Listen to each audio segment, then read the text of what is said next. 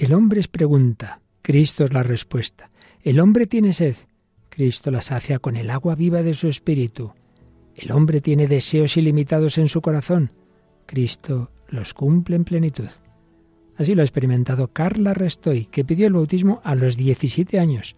Hoy nos comparte su proceso de búsqueda y encuentro. ¿Nos acompañas?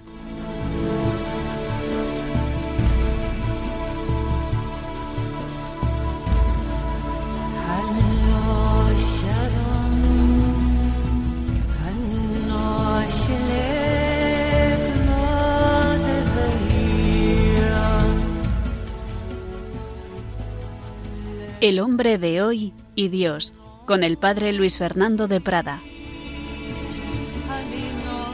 Un cordialísimo saludo, muy querida familia de Radio María, ya en este mes de mayo, mes de María, mes muy especial en Radio María, mes también de nuestra campaña de mayo, de nuestra maratón ya sabéis, para que esta radio siga extendiéndose en el mundo entero, en España y en el mundo entero, necesitamos muchas oraciones, muchos voluntarios, muchos donativos, aunque sean muy pequeñitos. Entre todos haremos posible que el manto radiofónico de la Virgen María se extienda al mundo entero. Bueno, pues para este mes de mayo, para los dos primeros programas de este mes de mayo, tenemos un plato especial, tenemos una estupenda sorpresa. Bueno, por supuesto, no es sorpresa que nos acompaña Paloma Niño. Hola Paloma, ¿qué tal hemos entrado en el mes de mayo? Tú muy bien, creo que en tu familia hay alguna novedad muy bonita, ¿verdad? Sí, porque hemos tenido la primera comunión de mi sobrino el mayor, así que nada, ya, ya ha hecho su primera comunión y muy contentos todos. Qué bien, bueno. Pues tú sabes, Paloma, que ya estamos aquí los dos muchos años que de vez en cuando hacemos programas especiales de tipo testimonial y que suelen ayudarnos a nosotros los primeros muchísimo. Hemos tenido jóvenes, mayores, matrimonios que han perdido a un hijo, hemos tenido eh, sacerdotes, misioneros, matrimonios que estaban separándose, ¿verdad? En fin, muchas circunstancias y siempre ayudan mucho esos programas. Sí, eh, todos los programas ayudan, pero parece que el testimonio nos llega como más adentro o nos, nos, toca más el testimonio, ¿no? Así que ver siempre personas que se han acercado a Dios por diferentes caminos siempre también nos ayuda y nos orienta también en nuestro propio camino. Así es. Bueno, pues hoy vamos a compartir la primera parte de una entrevista que hace nada, hace dos o tres días, le pude hacer a una joven que hoy me parece que tiene 24 años, pero que ya escucharemos, tiene una historia muy bonita porque ella nace en una familia muy buena, que se quieren todos mucho, pero una familia sin fe, sin Dios, y ella no estaba bautizada. Entonces fue ella la que a los 17 años pidió su bautismo. ¿Por qué? ¿Cómo ha sido esto? Bueno, esto es lo que vamos a ir conociendo eh, en dos partes, ya digo, hoy escucharemos la primera parte del testimonio el próximo día la segunda. Y esto encaja mucho en el bloque en el que estamos. Estamos hablando de que el ser humano tiene todas esas dimensiones en su psicología, el conocimiento, el afecto, la sensibilidad, la actuación. Y bueno, en particular estamos en la afectividad. ¿Cómo nos afecta la realidad? Bueno, pues cómo fue afectando a esta chica la realidad que ya iba conociendo. Al principio solo con su razón, con su corazón, pero fue viendo cómo lo que mm, llega a conocer el, hombre simplemente a ese nivel de la pura razón se queda corto, no habrá algo más, habrá una realidad superior, tendremos posibilidad de entrar en contacto con el origen de este mundo. ¿Existe ese origen? Bueno, esas grandes preguntas que en realidad así empezó este programa hace ya 11 años, con las grandes preguntas y deseos del corazón, puesto que es un programa con vocación de poder dialogar con cualquier persona humana y así lo hemos visto con esta chica que no conocía al Señor, al revés, tenía, como escucharemos, un montón de prejuicios contra la Iglesia y sin embargo buscaba, se abrió a la verdad y la encontró. Pues vamos a poder disfrutar de este testimonio, de esta entrevista, pero antes haremos unas pequeñas reflexiones que sitúen este testimonio en ese contexto de nuestro programa dentro de este bloque, repito, en el que estamos sobre la afectividad, que es una dimensión muy importante, pero evidentemente dentro de, todas esas componentes, todas esas dimensiones de la persona humana, hecha por Dios y para Dios.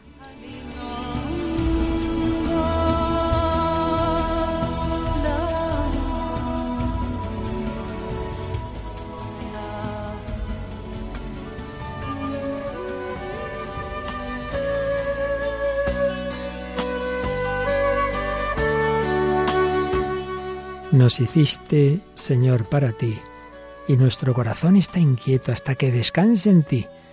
He pensado muchas veces que seguramente después de las frases de la Escritura, esta es la frase que más veces se ha repetido en la historia de la espiritualidad cristiana. Al inicio de ese relato de conversión que son las confesiones de San Agustín, cuando ese buscador inquieto, cuando ese corazón inquieto por fin descubre a Dios y cuenta su vida, confiesa lo que Dios ha hecho en su vida, confiesa también sus pecados y dice esta maravillosa frase, nos hiciste Señor para ti, nuestro corazón estará inquieto hasta que descanse en ti. Sí, todo nuestro ser, cuerpo y alma, todas las dimensiones de nuestra psicología, todo está destinado para el encuentro con Dios. Él es la verdad, Él es la bondad, el amor, la belleza. Y el hombre, creado a su imagen, está hecho para conocer la verdad, para ser amado y amar, para disfrutar de la belleza con todo su ser, con todo nuestro ser, sí, con nuestras dimensiones intelectual, afectiva, estética, con nuestra actividad. Y cuando esas dimensiones se encuentran con los objetos a los que tienden, con la verdad, con la bondad, con la belleza, ¿cuál es la consecuencia psicológica? La felicidad. Todo un bloque de este programa hace años fue sobre la felicidad. Y ahí ya nos preguntábamos, pero, pero existe esto, ¿no será un bello sueño? ¿Existe una felicidad profunda, estable y definitiva?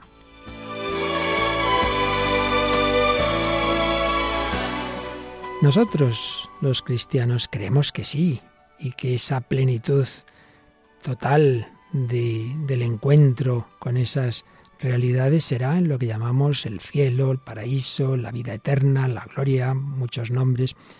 Para eso de lo que dice San Pablo, ni ojo vio, ni oído yo, ni cabe en corazón humano lo que Dios ha preparado para los que lo aman. Contemplar cara a cara al absoluto, contemplar la verdad última, el bien, el amor, la belleza, infinitos y para siempre.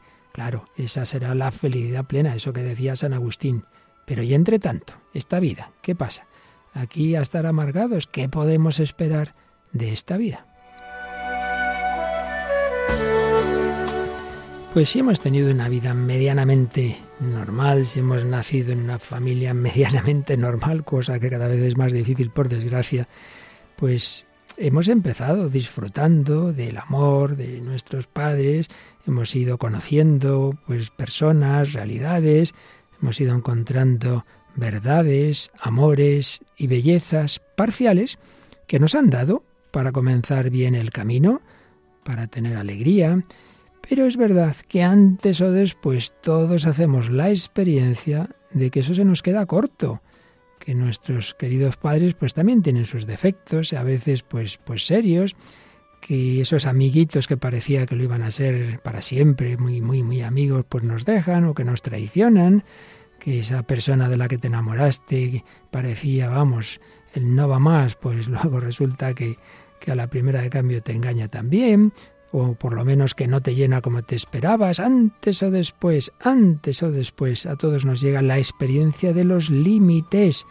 Tenemos deseos de infinitud, de plenitud, pero esos deseos chocan con límites límites que enseguida vemos en los demás, claro. Pues eso, los defectos de los padres, de los amigos, del esposo, de la esposa, de los hijos. Pero también, a poco sincero que uno sea, límites en uno mismo. Ahí me gustaría no ser así, no tener este genio, esta pereza, estos defectos que no consigo, estos pecados en los que recaigo, no digamos si hay ya una adicción, algo que no hay manera.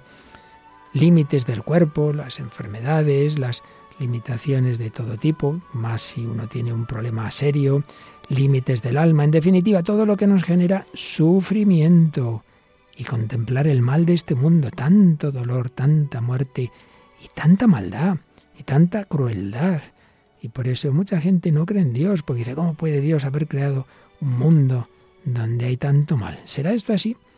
¿No habrá una última verdad, amor y belleza absolutos y eternos que sacien definitivamente esos deseos?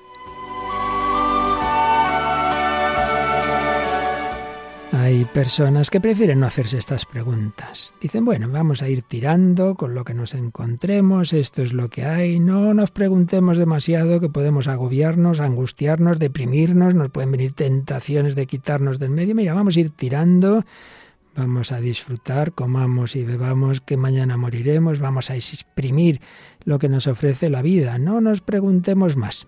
Pero otras personas, en cambio, no se conforman.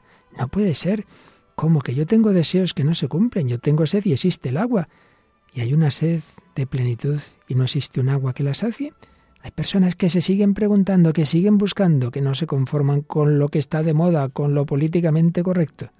Bueno, pues una de esas personas es esta joven que acabamos de entrevistar hace muy poquito en Radio María, Carla Resto y Barrero, y vamos a poder escuchar la entrevista que la hacíamos, como digo, hace poco, lo haremos en dos partes. Hoy podremos escuchar la primera parte de esta entrevista, donde vamos a conocer ese proceso de búsqueda y encuentro. Vamos a conocer la historia de amor que Dios nuestro Señor va haciendo con esta chica, pero no te olvides, también la quiere hacer contigo. Todos nosotros, Agustín, Pablo, Ignacio, Carla, tú y yo, Estamos hechos por Dios y para Dios. Y desde luego, lo que no me podrás negar es que tú también tienes deseos de plenitud, de felicidad y seguro que también has experimentado los límites. Y en esos límites nos vamos a quedar, no vamos a seguir buscando. Bueno, vamos a escuchar este testimonio y a pedir a Dios nuestro Señor que nos ayude a todos a ser siempre buscadores, a no conformarnos con lo que ya conocemos, sino a seguir nuestra peregrinación hacia el absoluto.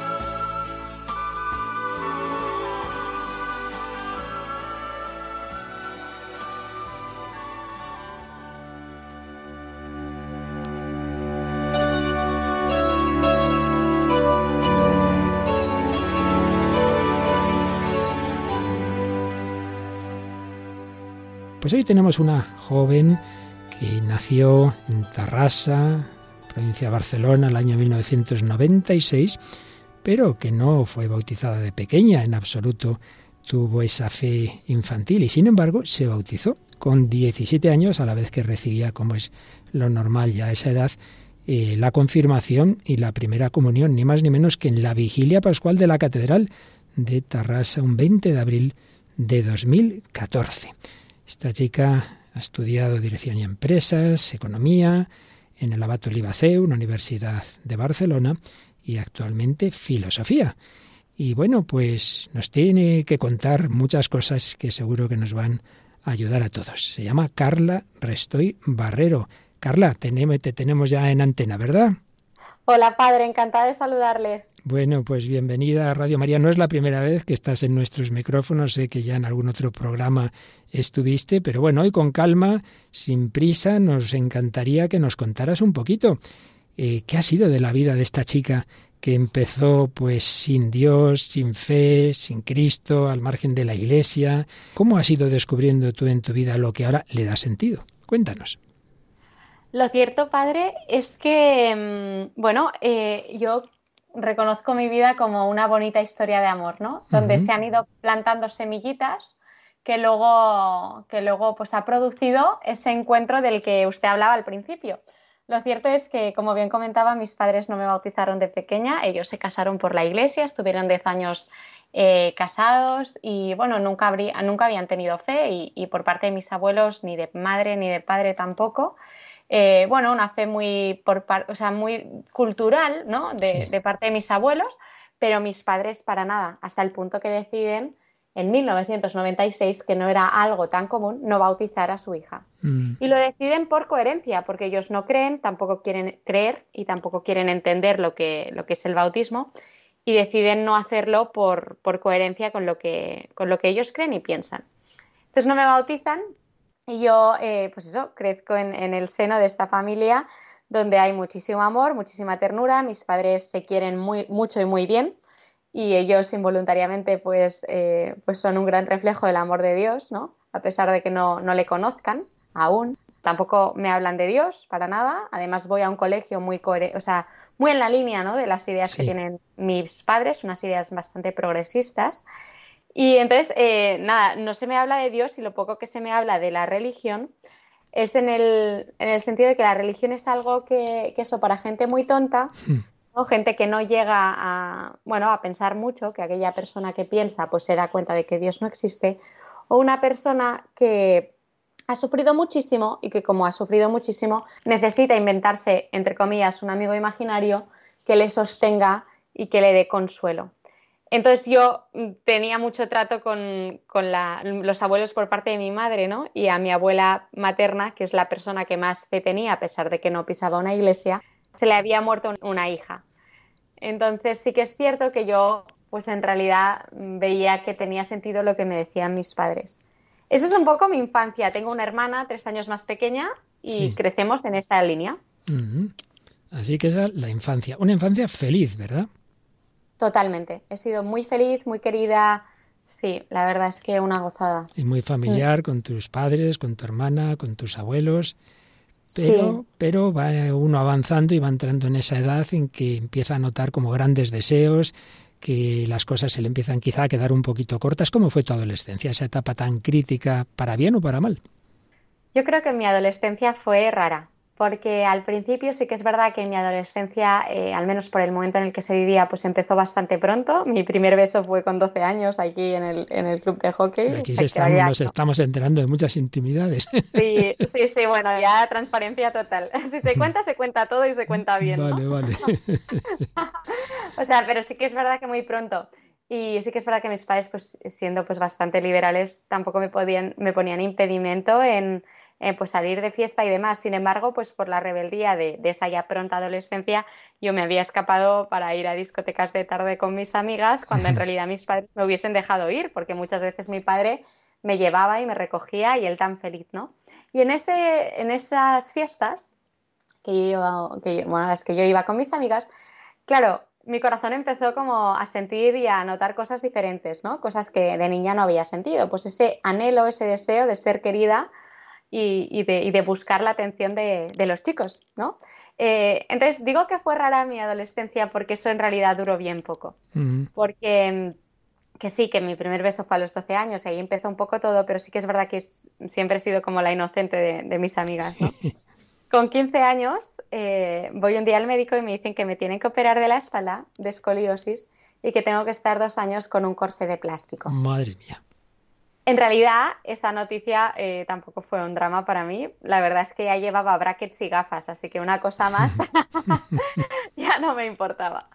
Em, sin embargo, para mis padres sí fue algo como un shock, ¿no? Y, ellos eh, sí que yo creo que lo pasaron peor que yo, ¿no? Eh, entonces, eso implicaba, esos dos años de llevar ese corsé, que yo no podía hacer todas las extraescolares que yo hacía, que todas eran deporte eh, tenis, ballet, natación, esquiaba todos los fines de semana cuando se podía, o sea, todo lo que era deporte no podía hacer y eran todas las o sea, y todas las extraescolares que yo hacía. Mm.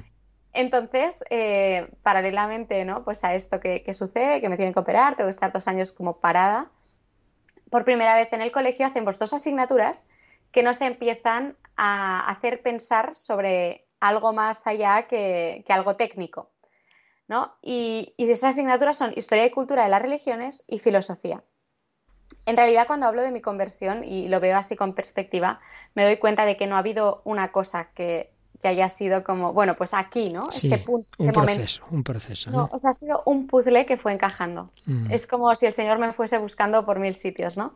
Entonces, en esa época, con 15 años, me encuentro con un montón de tiempo libre, me encuentro con un corsé que, que me impide, ¿no? Pues hacer todo eso que yo hacía, dejo de ir de fiesta, ¿no? Como, como hacían mis amigas, lo que implica que yo empiezo a ver eh, todo lo que hacen mis amigas desde fuera, que es muy diferente vivir las cosas desde dentro que vivirlas desde fuera, ¿no? Y de repente, pues las amigas te llaman por la noche eh, llorando porque se han liado con cuatro o cinco chicos y están destrozadas, eh, por el motivo que sea, la otra que tiene novio se siente fatal, ¿no? Como que empieza a ver, mm, pues esa, esa, ese ritmo de vida, ¿no? Desde fuera que no es lo mismo.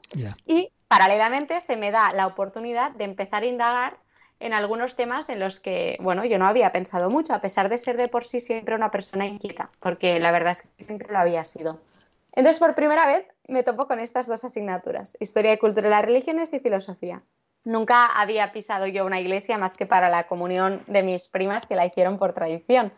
Entonces, eh, de repente, pues que en una clase de filosofía o de historia, no, recuerdo muy bien en cuál de las dos asignaturas fue, ¿no? Pero de repente eh, nos empiezan a plantear la posibilidad de que la idea de Dios pueda ser razonable. Para mí eso es un shock tremendo porque yo siempre había pensado que los que creían en Dios eran personas muy cortitas. Mm. Y de repente, como filósofo así medieval, eh, nos hablan de Santo Tomás de Aquino y nos hablan de las cinco vías. Y eh, fue un gran shock ver que realmente eso era bastante razonable. Más allá de eso, también empezamos a indagar las diferentes religiones, ¿no? O sea, por un lado el esquema eh, es razonable que Dios exista, es razonable que Dios no exista, ¿no? O sea, como más de fuera hacia adentro. Eh, luego, por otro lado, ¿no? Vamos haciendo como, como una, una pasada muy superficial por las distintas religiones, las cinco principales, y evidentemente la que más me llama la atención de primeras es el budismo, porque al final es todo lo que ves, ¿no? O sea, vas a, incluso a tiendas de decoración y te encuentras, ¿no? Es tremendo. Que dirás, madre mía, ¿eh? O sea, realmente, y estamos en España, o sea, es, bueno. Y, y luego, por otro lado, pues eh, mi corazón va experimentando esas cosas, ¿no? Que había notado y ahora empieza como a ver que sus amigas, ¿no? O sea, que mis amigas experimentaban también esos movimientos de corazón que nada, nada les satisfacía, ¿no? O sea, se liaban con un chico, luego con otro, se sentían vacías, luego para llenarse salían otro día, y, como siempre, como en búsqueda, en búsqueda, en búsqueda, ¿no? Hmm. Entonces, pues eso era más como de dentro hacia afuera, ¿no? O sea, eso intentar como comprender eh, qué es lo que sucedía a mi corazón, o sea, qué es lo que le sucedía a mi corazón. Entonces, un poco el, paradigma de mi adolescencia es este. Y digo que es raro porque, porque esto de los 15 a los 17 tuve que estar parada y con mucho tiempo libre, lo que me permitió poder indagar en todo aquello que se me daba de forma bastante superficial en el colegio. Así que ibas pensando, ibas leyendo, ibas mirando un poquito con perspectiva y desde fuera un poquito esa vida que tú antes llevabas y que seguían llegando tus amigas, pero que ya se empezaba a ver esa fragilidad, ese vacío que muchas veces uno no, experimenta al principio, ¿no? Que le promete mucho el mundo y luego las cosas no son tan bonitas, ¿no? Vas tocando los límites, vas tocando también pues el sufrimiento juvenil, vas tocando el vacío. ¿Qué, ¿Cuál fue el siguiente paso de ese puzzle en el que Dios fue encajando tus piezas? Pues, eh, a ver, en realidad yo, distingo como dos partes, ¿no? En, esos dos años, de los 15 a los 16, con un verano de por medio, y de los 16 a los 17. De los 15 a los 16, Carla no estaba buscando. Carla simplemente, o sea, Carla le llamaba más la atención eso que las matemáticas y destinaba más horas a estudiar eso que a las matemáticas, ¿no? Sin embargo, eh, pues estudiando esas partes, eh, o sea, esas, es, bueno, sí, las diferentes pues, cosas, ¿no? Que nos iban que nos iban enseñando, eh, me daba cuenta de que, por ejemplo, eh, había una religión, bueno, las religiones en este caso abrahámicas, ¿no? distinguían mucho del bien y el mal. Sí.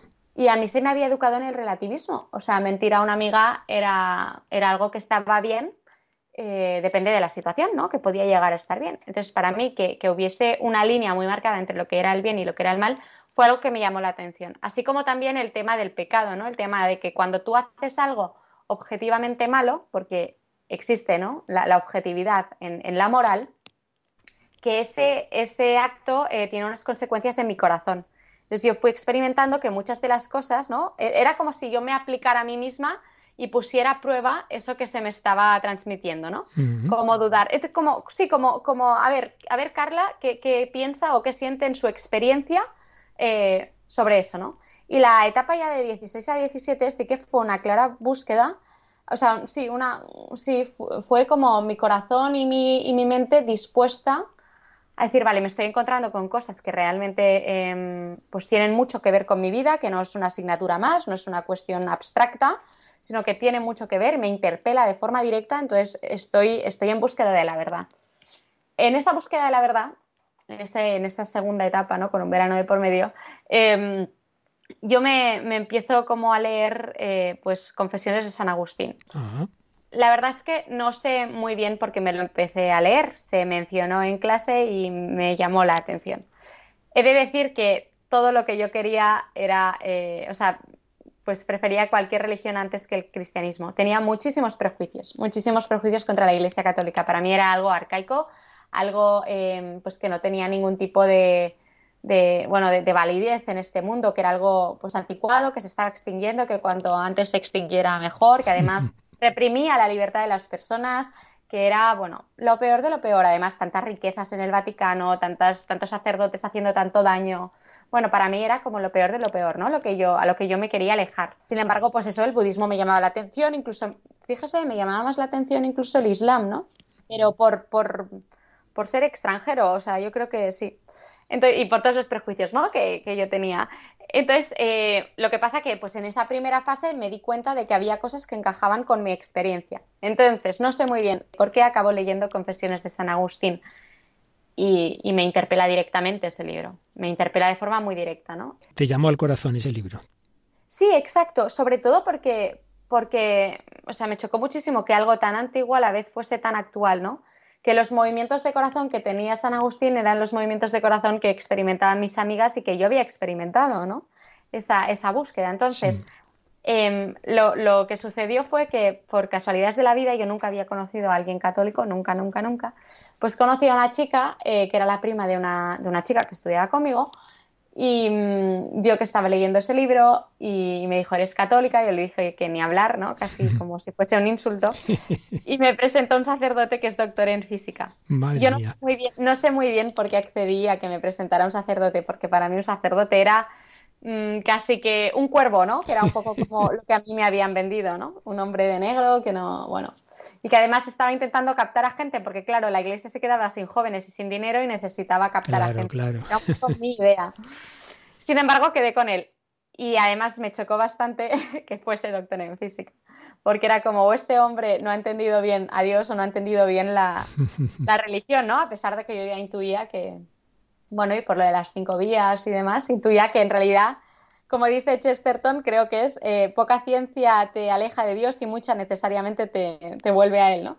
Pues al conocer este, este sacerdote buenísimo, eh, lo que más me chocó no fue tanto sus teorías o, las conversaciones, sino esa relación que estableció conmigo que no era una relación de uso. Mis relaciones estaban siempre marcadas por eso, eran siempre relaciones de interés, incluso las relaciones con mis amigas. Sin embargo, esa persona estaba ahí y parecía que me mirara como si yo valiese por mí misma. Eso es muy fuerte porque la lógica en la que, en la que yo, pues bueno, en la que se me había educado era eh, vales en la medida en la que haces, ¿no? Sin embargo, esa persona me miraba y, me trataba como, como si simplemente valiese, ¿no? Además, eh, bueno, eh, entonces le conocí y a partir de ahí empecé a quedar con él. Yo le iba transmitiendo todas mis dudas, todas mis inquietudes, y me propuso ir a un grupo de jóvenes de, la parroquia los viernes por la tarde, que era cuando mis amigas se arreglaban para luego salir de fiesta. Claro. era el planazo. Y yo pensaba, ¿qué hacen estos jóvenes menudos frikis en la parroquia un viernes por la tarde? No puede ser, ¿no? Y sin embargo, pues fui una vez y yo no sé por qué seguí yendo. Y la verdad es que me cautivó, eh, aunque al principio yo pues tenía una actitud muy de rechazo, me cautivó el cómo se querían. El cómo se querían, el, hecho de que se reunían los viernes por la tarde para hablar de temas importantes, ¿no? O sea, mi enfoque, toda mi vida había estado enfocada al éxito profesional y nunca se me había hablado del éxito personal, entre comillas, ¿no? Quedaban para hablar del matrimonio, para hablar de la vocación, para hablar de, de, la caridad, para hablar de temas importantes. Y luego, vale, y luego rezaban, pero que para mí eso era lo de menos, ¿no? Pero yo reconocí ahí una belleza tanto en las relaciones humanas que tenían entre ellos, porque esa, esa amistad yo no la había conocido, como en, lo que hacían, ¿no? O, por ejemplo, un sábado por la tarde lo dedicaban a recoger comida para llevarlo a Caritas, ¿no? Como cosas que a mí me chocaban. Yo en mi vida había hecho voluntariado, ni en el colegio, ni mis padres, ni nada. Yo pasaba por delante de, de, bueno, de alguien que pedía dinero y casi era, pues no te acerques que este solo quiere dinero, ¿no? O sea, eso fue un poco, eh, pues esos dos años. Pues si te parece, vamos a hacer un momentito de reflexión de todo lo que nos estás contando. Todos los que nos estén oyendo, cada uno estará en una situación, todos tenemos esos deseos de plenitud, de felicidad, de verdad, de belleza, de bondad que tienes tú, que tienen tus amigas, que tienen tus padres, que tenemos todos. Y vamos a pedir al Señor en este momento de reflexión con, con música, que todos sepamos buscar y seguir la luz que en cada momento se nos conceda.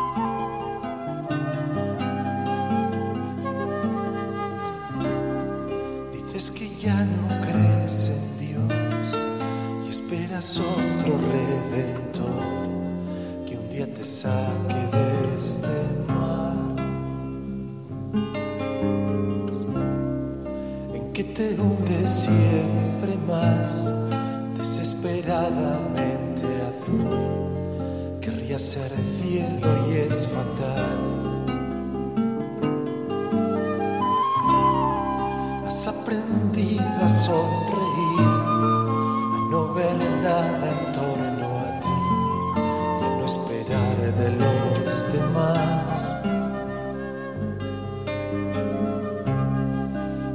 vida grita en tu interior y otros la callan con su voz que falsifica el verbo amar.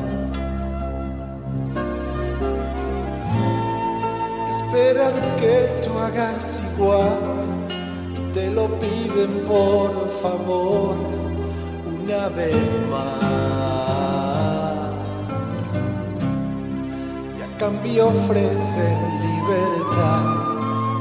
perfume de dolor que mata en ti la eternidad. Tú te preguntas si es así y no lo puedes explicar pero algo hay.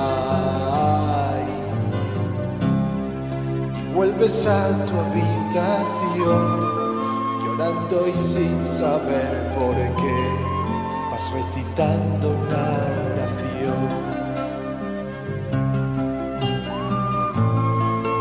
Te preguntas si es así, no lo puedes explicar pero algo hay. Y vuelves a tu habitación, llorando y sin saber por qué, vas recitando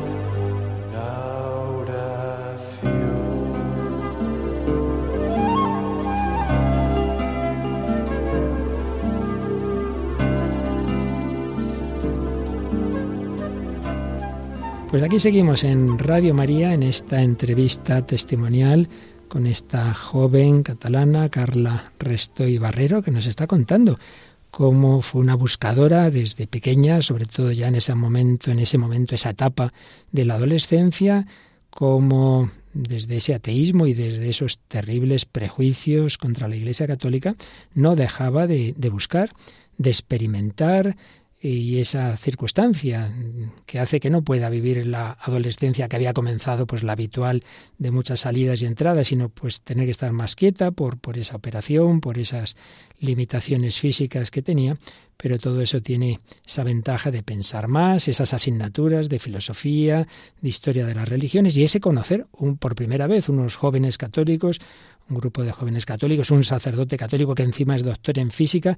Bueno, Carla, ahí van entrando una serie de factores. ¿Qué más ibas pensando en tu reflexión, en tu comparación de religiones, en tu conocer a esas personas? ¿Qué, qué más bullía en tu corazón y en tu cabeza? Algo que para mí fue muy fuerte eh, fue el que todas las teorías de, bueno, teorías, todas las religiones me proponían algo como muy abstracto, ¿no? Eh, mm. sobre todo las que más me, habían llegado a interesar, ¿no? como podían ser el budismo y, el hinduismo, que eran las orientales. ¿no? Sin embargo, en el cristianismo había algo que era muy fuerte porque era, era vivo. Y cuando digo era vivo, es porque ese Dios que, aparentemente era abstracto, ¿no? ese Dios que a mí me, estaban diciendo que me amaba y que, y que, bueno, y que con eso bastaba, eh, yo le veía encarnado, pero no le veía encarnado de una forma eh, sobrenatural, ¿no? Porque en aquel momento ni siquiera sabía bien qué era la Eucaristía, ¿no? Le había encarnado en unos jóvenes, en unos jóvenes y en un sacerdote. O sea, era algo que se me había, se me había dicho, pero que yo lo veía. Y lo, y lo veía vivo, vivo en esas personas, ¿no? En esas personas que se daban, en esas personas que se entregaban. Y no me refiero al buenismo, sino me refiero a, una vida realmente que era, que era deslumbrante, ¿no? Que, rozaba lo sobrenatural, ¿no? Dentro de la sencillez, ¿no? Pero dice, creo que de hecho es San Agustín, ¿no? Que dice que la amistad es lo más parecido al cielo que, hay en la tierra, ¿no? Pues efectivamente, esa amistad entre, entre esos chicos a mí realmente me, chocó. Me chocó y, fue pues ver de forma muy concreta y de hecho muy sencilla ese Dios del que me estaban hablando. Qué bueno. Esa concreción en esa amistad, mirad cómo se aman, en esto conocerán que sois mis discípulos y esa comparación de, una religión que se queda pues como muy lejos, como muy abstracta con esa encarnación. Bueno, ibas viendo eso, ibas hablando con ese sacerdote y ¿qué ibas concluyendo? Pues algo que yo no quería. Fíjese. Llegabas a conclusiones que decías, no puede ser, no puede ser, no puede ser. Esto le pasó a John Henry Newman cuando aquel gran hombre de la iglesia anglicana cuando decía, ay Dios mío, que parece que es verdad el catolicismo. No, no puede ser. Sí, de hecho Chesterton también dice, dice algo así como que, él en un momento dado se da cuenta de que el mundo tiene muchísimos prejuicios contra la Iglesia Católica y él como buen periodista se pone a ver si esos prejuicios son fundamentados o no, o qué es lo que sucede, ¿no? Y mm. que cuando abre un poquito ¿no? la puerta metafísica de, la Iglesia, mm. eh, que se queda tan deslumbrado de la luz que hay allí, ¿no? Que, se queda allí. Pues, se queda dentro, pues a ver, a ver, ¿qué luces siguieron entrando en tu alma? Cuenta, cuenta. Yo creo que algo fundamental eh, fue el, no quiero decir el dejar atrás la soberbia, pero un poco sí, ¿no? Porque al final eh, a mí se me había educado en la autosuficiencia.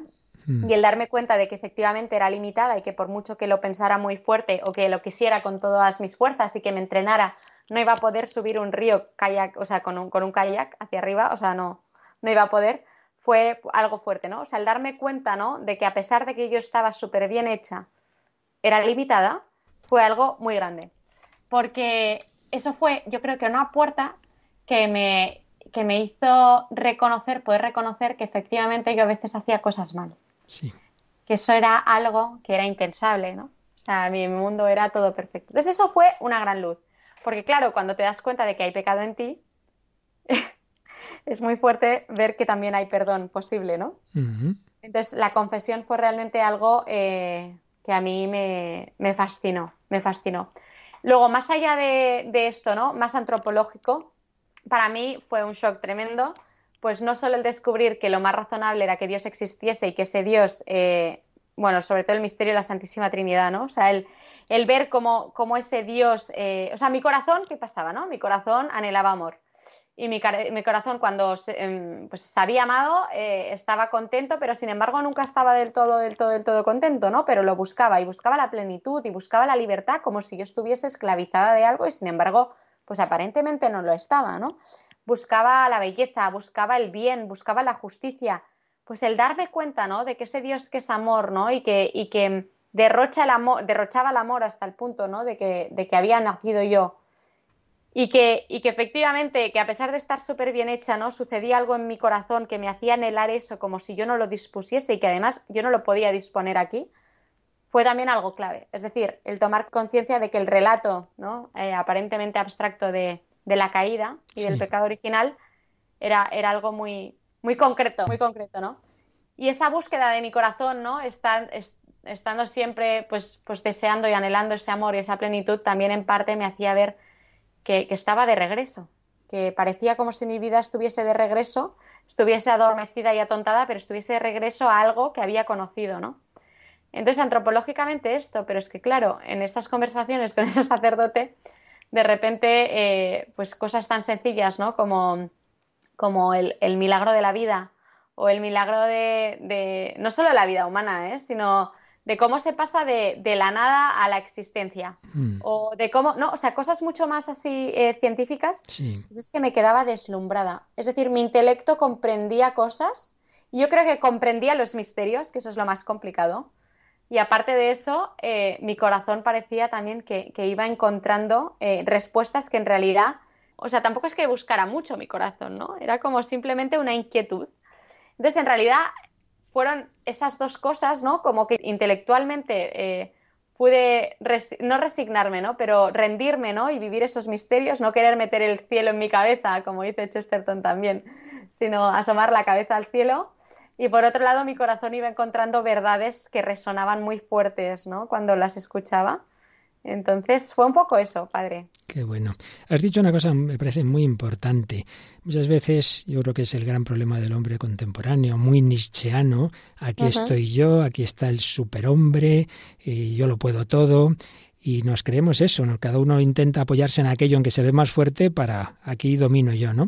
Y sin embargo, a poquita experiencia que uno tenga de la vida y como dices, humildad, pero que la humildad, como bien dice Santa Teresa, no es hacer hacerse el tonto, es la verdad, la humildad la verdad, es reconocer los límites y muy concretamente creo que está implícito en todo lo que has dicho que sí, uno sabe que en el fondo es bonito amar, que en el fondo está muy bien cuidar a los abuelos, que está muy bien hacer un voluntariado, que está muy bien hacer no sé qué, pero sí, pero claro, luego me lo limita mi pereza, mi egoísmo, tenía yo otro plan.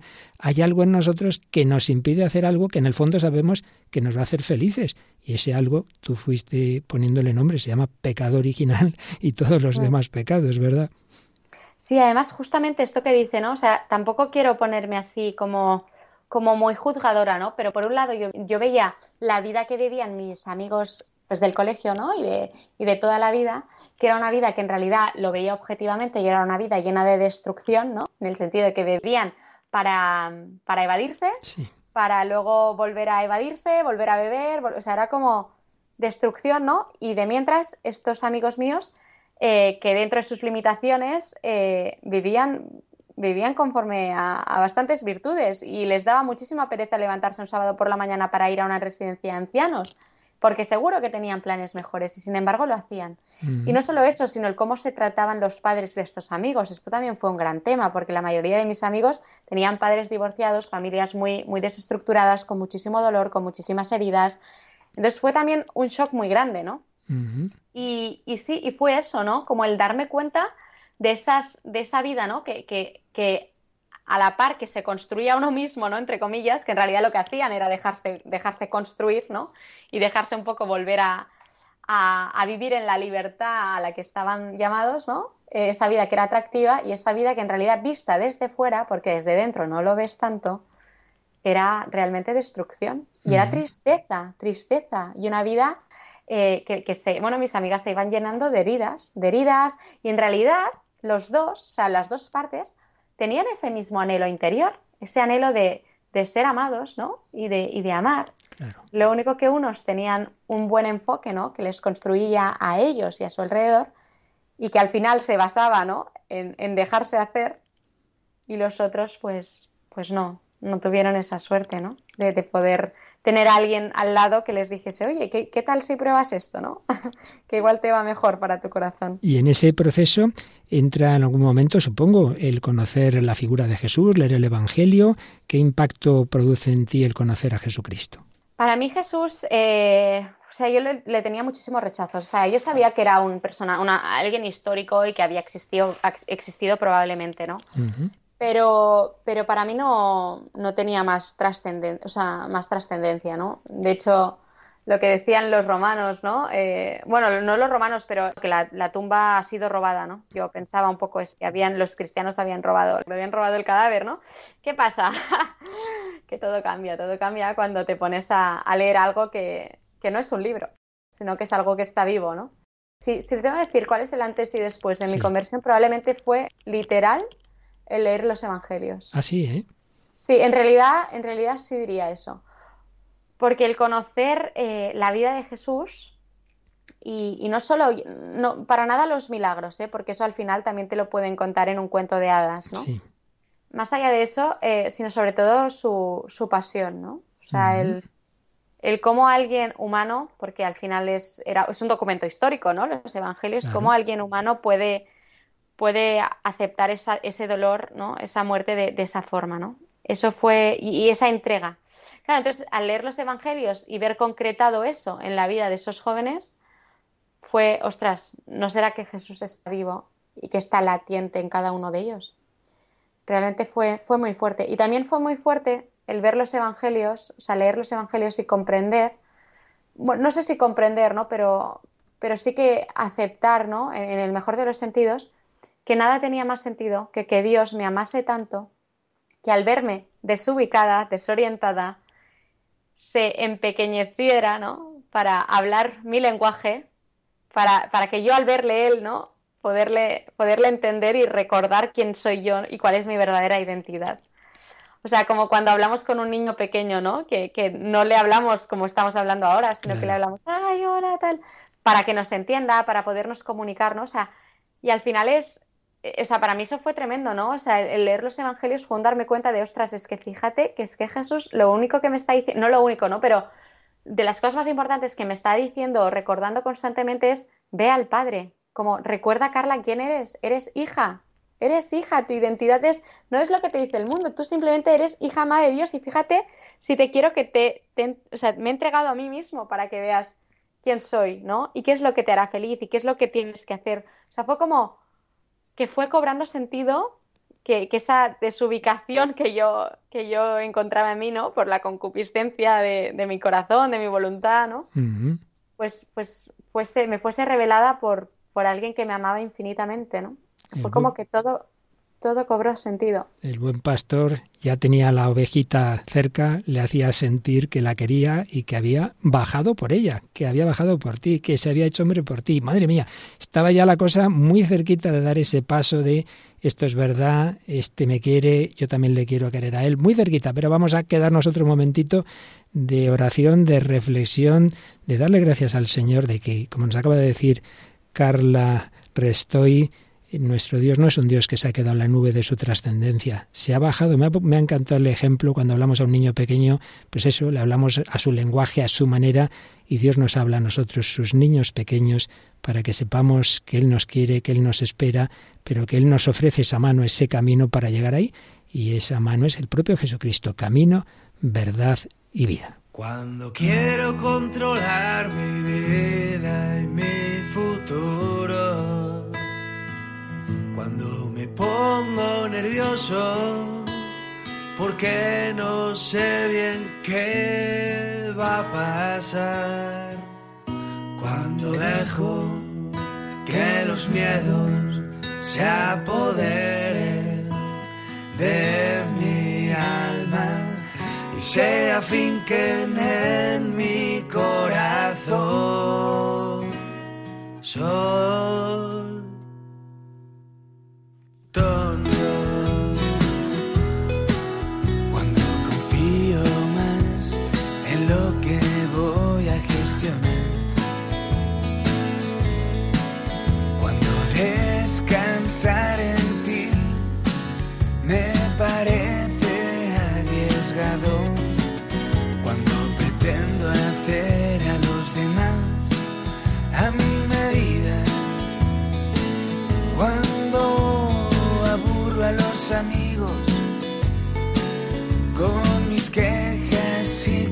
sí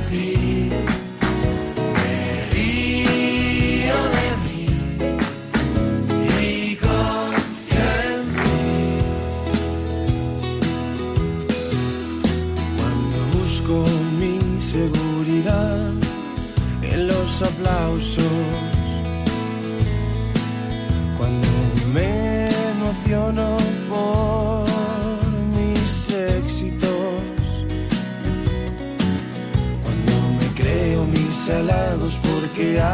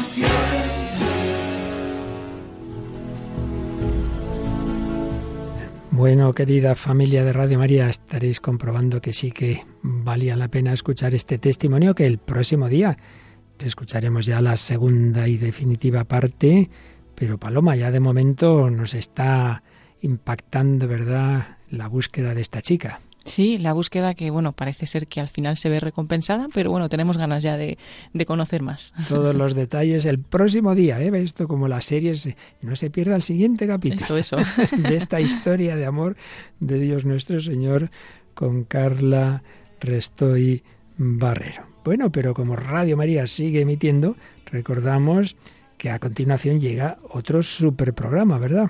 Sí, ahora viene ya el padre José Luis Simón que nos trae su programa La Biblia en partitura. Y como siempre recordamos que eh, nos encanta recibir vuestros testimonios. A ver, ¿qué os ha parecido lo que hemos escuchado hoy? Contádnoslo. A ver, puede ser por correo electrónico, ¿verdad? Sí, al correo electrónico el hombre de hoy y Dios arroba radiomaria.es. Muy fácil de memorizar, si os conocéis el nombre del programa, ¿no? El hombre de hoy y Dios arroba. Y también para comentarios más breves o otro tipo de cuestiones, a través de Facebook también estamos atendiendo la página de El hombre de hoy y Dios, donde además podéis encontrar también los anuncios de cada programa y los podcasts también. Sí, recordad que este programa, como, como os decía al principio, lleva ya 11 años en ese camino de búsqueda.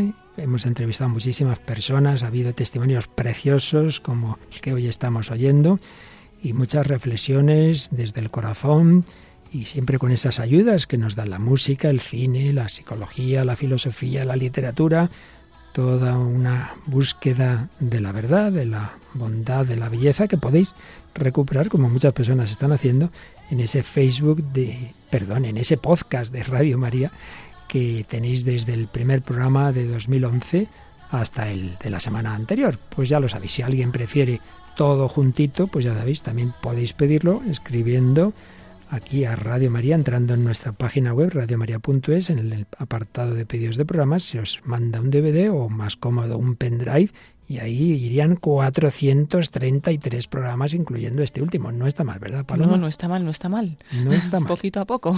Poquito a poco. Bueno, ya tenemos, yo ya sé de varias personas que han empezado por el primero y cada día se oyen uno y, oye, y una me decía el otro día, ya casi me he puesto al día, ya casi, ya voy por 400. Y digo, caray, en unos meses, pues sí que te has dado prisa. bueno, querida familia de Radio María, vale la pena buscar la verdad, la bondad y la belleza, claro que sí. Y no nos olvidemos, María nos acompaña en ese camino, la estrella de la mañana, la estrella también de nuestras noches. Con María se puede, estamos en campaña, no os olvidéis, ayudadnos a seguir adelante para que este mensaje que está haciendo Feliz a quien encuentra a Cristo llegue a todos los hombres, porque todos estamos hechos para Él. Que los bendiga hasta el próximo programa, si Dios quiere.